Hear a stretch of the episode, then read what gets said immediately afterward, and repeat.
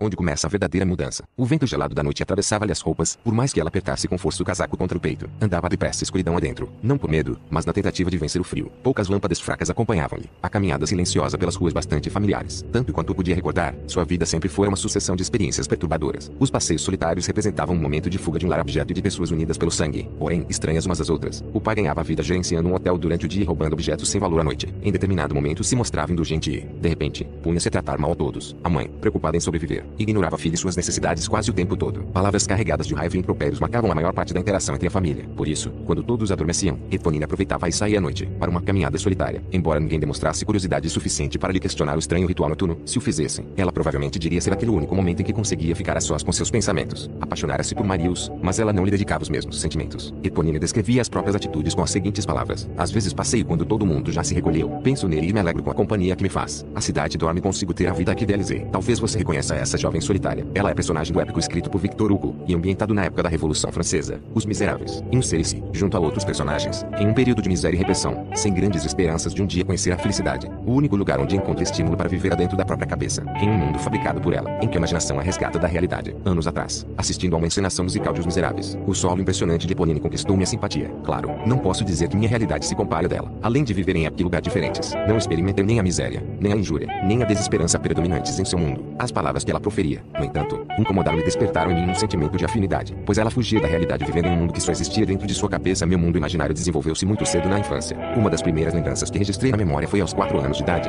e referia-se à separação de meus pais, que culminou em divórcio. Seguiu-se o problema da custódia, cuja solução me impôs um longo afastamento de minha mãe. Cerca de 8 anos mais tarde, consegui vê-la por algumas horas e a cena só se repetiu quando eu tinha 28 anos de idade. Se alguém me perguntasse, eu diria que, graças ao amor de meu pai e avós, essa separação não teve grande efeito sobre mim. Sei que não tinha raiva deles por causa do divórcio, mas muitas perguntas ficaram sem respostas, e minha mente infantil tentava elaborá-las na privacidade da imaginação. Lembro-me de inventar histórias e canções sobre famílias e relacionamentos, mas todas tinham uma estranha característica. Ao contrário de Eponine, que criou para si mesma um mundo de felicidade e amor em meio ao desespero, eu transformava minha sensação de perda em fábulas tristes e desanimadoras. Não é meu objetivo buscar a piedade dos leitores, nem encher essas páginas com detalhes de uma infância triste. Pelo contrário, quero compartilhar de que modo Deus, em sua graciosa providência, atraiu minha atenção e mudou radicalmente o rumo da minha vida. Na adolescência e também no início de minha vida adulta, um padrão habitual de pensamento veio à tona. As histórias imaginárias da minha infância, cheias de tristeza e sentimentos de perda, serviram de base para os períodos de desânimo e até depressão que me acompanhariam dali por diante. Algumas pessoas teriam diagnosticado meu problema como crise da meia-idade, mas eu ainda não chegara a essa fase quando tudo começou. Estudar para o ministério e pastoreava uma igreja. Adorava ensinar a palavra de Deus, mas lutava demais com a dicotomia entre as palavras de encorajamento que proferia do púlpito e os sentimentos de desânimo que me corroíam com regularidade. A crise afinal chegou quando percebi que não poderia mais ensinar uma coisa e viver outra. A resposta mais plausível parecia ser que eu não nascera para pastorear ou ensinar. Então Deus interveio. Começou levando-me a procurar nas escrituras as respostas para meus questionamentos. Também colocou, estrategicamente, em meu caminho determinadas pessoas e experiências. Depois, alguns livros permitiam a entrada de um raio de luz em meu pensamento obscuro e desanimado. Por estranho que pareça, até a bela canção de Eponine se enquadrou nesse quebra-cabeça. Concluí que minhas crises de depressão não podiam ser atribuídas às perdas da infância, nem aos desafios da vida adulta e do ministério. Minhas dificuldades nada tinham a ver com as circunstâncias, mas sim com meu modo de pensar. O problema não estava no que as pessoas tinham feito ou deixado de fazer, mas na maneira como eu percebi o que haviam feito. Minha mente fora programada com informações incompletas e muitas vezes falsas, desde a infância. Nem minha conversão a Cristo nem o subsequente crescimento na vida cristã tinham corrigido um modo de pensar falho. Essa descoberta foi revolucionária para mim. Levou-me a empreender uma jornada com o objetivo de descobrir como renovar meu pensamento e, por conseguinte, mudar a direção da minha vida. Surpreendi-me ao aprender que Deus projetou nossas mentes, e sobre qual deve ser o ponto de convergência da vida que existe dentro de nossos pensamentos. Acabei chegando à conclusão de que o progresso e sucesso espirituais dos cristãos começam em seu modo de pensar. Conceitos humanos equivocados. Hoje em dia, são muitos os conceitos equivocados acerca da relação entre nossos pensamentos e vidas. Há quem acredite ser possível ter crescimento espiritual sem engajamento da mente. Ao mesmo tempo, somos uma sociedade mais espiritual hoje do que em qualquer outra época. Estatísticas baseadas em pesquisas recentes sugerem que mais pessoas afirmam crer em Deus e no céu do que em qualquer outro período da história. No entanto, pouquíssimos encontram satisfação para suas necessidades espirituais. Por quê? Porque aplicam às suas vidas uma espiritualidade alheia ao intelecto e descobrem que isso não os realiza. Algumas pessoas, incluindo escritores e oradores famosos, defendem a ideia de que a resposta está no pensamento positivo. Apresentam o poder do pensamento positivo como solução para todas as nossas aflições. Contudo, é possível pensar positivamente sobre coisas erradas e os resultados não serão benéficos. Posso saltar de um avião sem paraquedas e pensar positivo durante toda a queda. Ainda assim terei de enfrentar uma triste realidade quando chegar à terra firme. A solução divina, sendo o homem falível, qualquer solução que ele invente por conta própria, sempre deixará a desejar. Mas existe sim um porto seguro para recorrer em busca de ajuda. Deus, aquele que nos criou e nos conhece melhor que ninguém. Ele nos revelou a solução em sua palavra. Se quisermos conhecer uma mudança verdadeira e duradoura em nossas vidas, precisamos usar a mente da forma como ele a planejou. Em Romanos 12, versículo 2, o Senhor nos diz que vidas transformadas provêm de mentes renovadas. Nas páginas seguintes, pesquisaremos juntos os desígnios de Deus para mudar nossas mentes. Estou certo de que você se encherá de entusiasmo ao ver quanto a palavra de Deus tem a dizer a respeito do modo como os pensamentos mudam permanentemente em nossa mente. Sentimentos e vida. Por que não se junta a mim e deixa que o poder da palavra de Deus transforme sua vida? Parte 1. Potencial para renovar a mente. 1. Transformando seu modo de pensar e viver a responsabilidade que me fora dada era ao mesmo tempo emocionante e aterradora. Pediram-me para que fosse orador de um jantar de dia dos namorados. Ainda jovem seminarista, começava a ter contato com a arte de falar em público, de forma que o nervosismo se instalou muito antes da noite do jantar. O que dizer a um grupo de adolescentes no dia dos namorados? Alguns acompanhados, outros morrendo de vontade de ter alguém. Conta-se de novo a história de São Valentim ou fala-se sobre o amor? Qual a melhor maneira de cativar-lhes a atenção? Nos dias que se seguiram, comecei a perceber os sinais da aproximação desse dia comemorativo nas lojas, cartões, flores e outras opções de presentes semelhantes. Havia também corações para todo lado, bombons em forma de coração, papéis de carta decorados com corações, corações enfeitando cartões e muito mais. Foi então que me surgiu uma ideia. Decidi falar sobre o coração sob uma perspectiva bíblica. Que surpresa me aguardava. Supus encontrar algumas passagens na Bíblia sobre coração e amor, mas acabei me deparando com mais de 800 referências ao tema. Também me impressionou o fato de serem poucas as que enfatizam as emoções. Quanto mais estudava as passagens bíblicas sobre o assunto, mais o foco da conversa com os alunos mudava de uma discussão sobre amor e emoções relacionados ao dia dos namorados, para o desafio de reconhecer o coração como centro da vida das pessoas. A chave para o sucesso, do fundo do coração. A palestra que finalmente apresentei deve ter sido útil para meus ouvintes, pelo menos, assim espero. No entanto, reconheço que fui mais beneficiado do que eles. Por exemplo, quando cheguei à conhecida passagem de Provérbios 3, versículo 1 a 6, adquiri uma perspectiva completamente nova sobre o coração. Filho meu, não te esqueças da minha lei, e o teu coração guarde os meus mandamentos, porque eles aumentarão os teus dias e te acrescentarão anos de vida e paz. Não te desamparem a benignidade e a fidelidade. Atas ao teu pescoço, escreve-as na tábua do teu coração e acharás graça e bom entendimento aos olhos de Deus e dos homens. Confia no Senhor de todo o teu coração e não te estribes no teu próprio entendimento. Reconhece-o em todos os teus caminhos,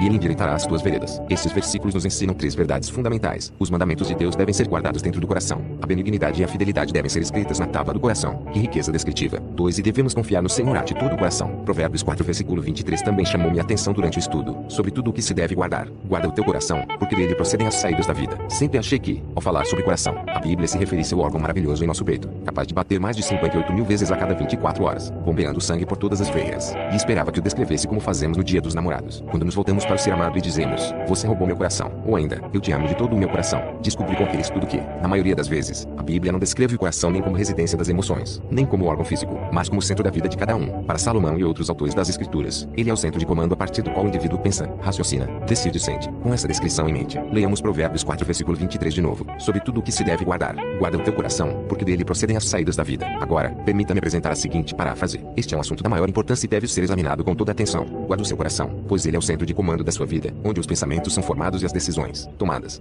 Dessa fonte surgirão todas as questões fundamentais da vida. Observe que o versículo fala do coração como fonte de vida. Isso me fez pensar, o que faz a água jorrar da fonte? O que determina o conteúdo e qualidade dos pensamentos ali originados? Temos algum controle sobre o que sai do coração e brota para a vida? Creio que, ao buscarmos as respostas para essas questões na palavra de Deus, encontraremos verdades capazes de transformar nossas vidas. Mente e coração. As palavras, atitudes e emoções que jorram de seu coração para a vida são efeito, e não causa. No Antigo Testamento, o profeta Jeremias deixa muito claro que o coração pecaminoso produz um comportamento também pecaminoso, ao dizer que, enganoso é o coração, mais do que todas as coisas, e perverso. Quem o conhecerá? Eu, o Senhor, esquadrinho o coração, e provo os pensamentos. E isso para dar a cada um segundo os seus caminhos e segundo o fruto das suas ações. Jeremias 17, versículo 9 a 10. Jesus se viu com o mesmo problema, ao criticar a obsessão dos mestres em lei judaica pelas regras concernentes à higiene e ao ato de comer. 3 Quando seus discípulos lhe questionaram a reprimenda, Jesus disse, Não compreendeis que tudo que de fora entra no homem não pode contaminar, porque não entra no seu coração, mas no ventre e é lançado fora, ficando puras todas as comidas. E dizia, O que sai do homem, isso é que contamina o homem, porque do interior do coração dos homens saem os maus pensamentos, os adultérios, as prostituições, os homicídios, os furtos, a avareza, as maldades, o engano, a dissolução, a inveja, a blasfêmia, a soberba, a loucura. Todos estes males procedem de dentro e contaminam o homem. Marcos 7, versículo 18 a 23. De acordo com a Bíblia, coração e mente estão unidos e formam a essência da pessoa, como afirma com grande clareza o autor de Provérbios, porque, como imaginou na sua alma coração, assim é. Provérbios 23, versículo 7. Nas Escrituras, as palavras coração e mente são intercambiáveis, como no provérbio que acabamos de citar. Muitas vezes os dois termos são abordados no mesmo verso, como em Filipenses 4, versículo 7, onde Paulo diz: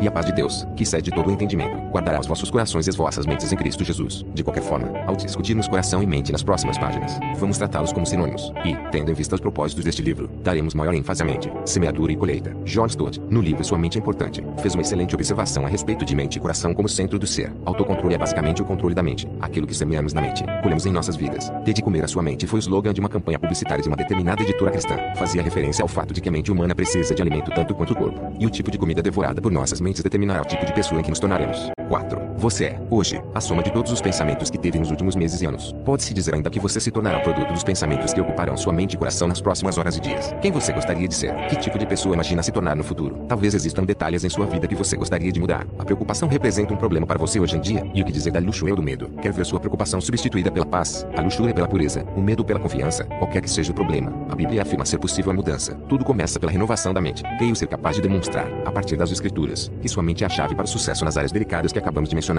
além de tantas outras mais. A chave para a mudança. Alguns anos atrás, estava lutando contra crises de desânimo, e na esperança de encontrar uma resposta, busquei solução em livros de autoajuda e psicologia, mas foi em vão. Até que, um dia, lendo o capítulo 12 de Romanos, repentinamente, compreendi pela primeira vez um versículo decorado havia muitos anos. E não vos conformeis com este século, mas transformai-vos pela renovação da vossa mente. Romanos 12, versículo 2. Tive a impressão de que uma luz acendeu-se em minha mente. Ali estava a descrição do meu problema. Queria ser transformado, mas não fazia ideia de como se dava essa transformação. As palavras pela renovação da vossa mente pareciam saltar da página. Se queria ser transformado, então precisava renovar minha mente. O que me levou à pergunta seguinte, tema deste livro: Como uma pessoa renova sua mente? Juntos, veremos que mente renovada é uma vida transformada. Pré-requisitos para mudança. Por onde começamos esse processo de renovação da mente? Creio ser útil partirmos de uma descrição de transformação existente em 2 Coríntios 3, versículo 18. Mas todos nós, com cara descoberta, refletindo, como um espelho, a glória do Senhor, somos transformados de glória em glória, na mesma imagem, como pelo Espírito do Senhor. A decisão. A primeira verdade é que a transformação só é possível para os que creem. Alguns versículos antes de 2 Coríntios 3, versículo 18 relatam que os israelitas enquanto seguiam Moisés pelo deserto, o entendimento lhes ficou endurecido, pois até o dia de hoje, a leitura do velho pacto, permanece o mesmo véu, não lhes sendo revelado que em Cristo é ele abolido. 2 Coríntios 3, versículo 14. Os efeitos desse mesmo véu são citados no capítulo seguinte, quando Paulo diz: Mas, se ainda o nosso evangelho está encoberto, para os que se perdem está encoberto, nos quais o Deus deste século, Satanás, cegou os entendimentos dos incrédulos, para que não lhes resplandeça a luz do evangelho da glória de Cristo, que é a imagem de Deus. 2 Coríntios 4, versículo 13 e 4. Essa condição, porém, não precisa ser permanente, pois quando se converterem ao Senhor, então, o véu se tirará. 2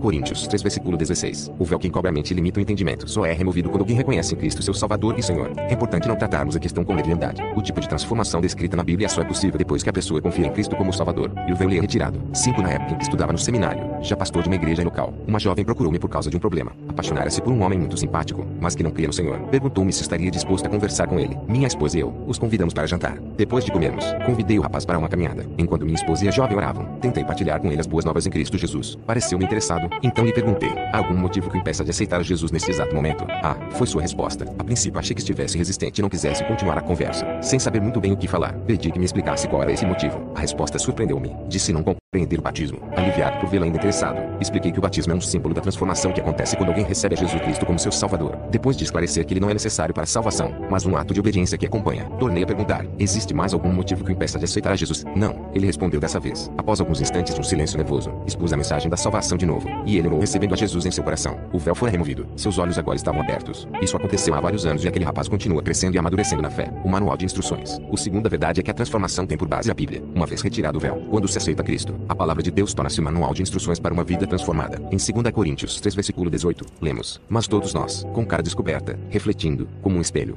somos transformados. O espelho no qual vemos refletida a glória do Senhor é a palavra de Deus. Em 1 Coríntios 13, versículo 12 está escrito: Porque, agora, vemos por espelho em enigma, mas, então, quando estivermos no céu, veremos face a face. Não vemos a Deus face a face agora porque somos humanos e terrenos, mas podemos ver sua glória refletida no espelho, através de sua palavra. O apóstolo Tiago também referiu-se à palavra de Deus como espelho ao advertir, e sede cumpridores da palavra e não somente ouvintes, enganando-vos com falsos discursos. Porque, se alguém é ouvinte da palavra e não cumpridor, é semelhante ao varão que contempla ao espelho seu rosto natural, porque se contempla a si mesmo, e foi-se, e logo se esqueceu de como era. Tiago, versículo 22 a 24. Observe com atenção que Tiago escreve a seguir: Aquele, porém, que atenta bem para a lei perfeita da liberdade e nisso persevera, não sendo ouvinte esquecido, mas fazedor da obra, este tal será bem-aventurado no seu feito. E se você fizesse uma rápida análise de sua lista de prioridades neste momento, o que ela revelaria? Será que está gastando pouco tempo estudando a palavra transformadora de Deus, em comparação ao período dedicado a ver televisão ou fazer outras atividades? O foco. O terceiro princípio mencionado em 2 Coríntios 3, versículo 18 é que a transformação está fundamentada em Cristo. Voltando ao nosso versículo-chave, lemos que estamos refletindo, como um espelho, a glória do Senhor, e sendo transformados de glória em glória, na mesma imagem, como nos tornamos parecidos com Cristo, como adquirimos a sua imagem, moldando nossas vidas à vida de Jesus. E qual a melhor maneira de se fazer isso? Observando sua vida conforme retratada nas Escrituras, a Bíblia. Quando olharmos para o espelho da palavra de Deus, nosso foco será a glória de Jesus Cristo, à medida que ele viver sua vida diante dos nossos olhos e nos revelar seus princípios. A transformação não tem por base o próprio eu, como nos dizem muitos programas de autoajuda. Antes, seu fundamento está em Cristo. O apóstolo João descreve o produto final resultante disso. Quando Cristo finalmente vier ao nosso encontro, amados, agora somos filhos de Deus,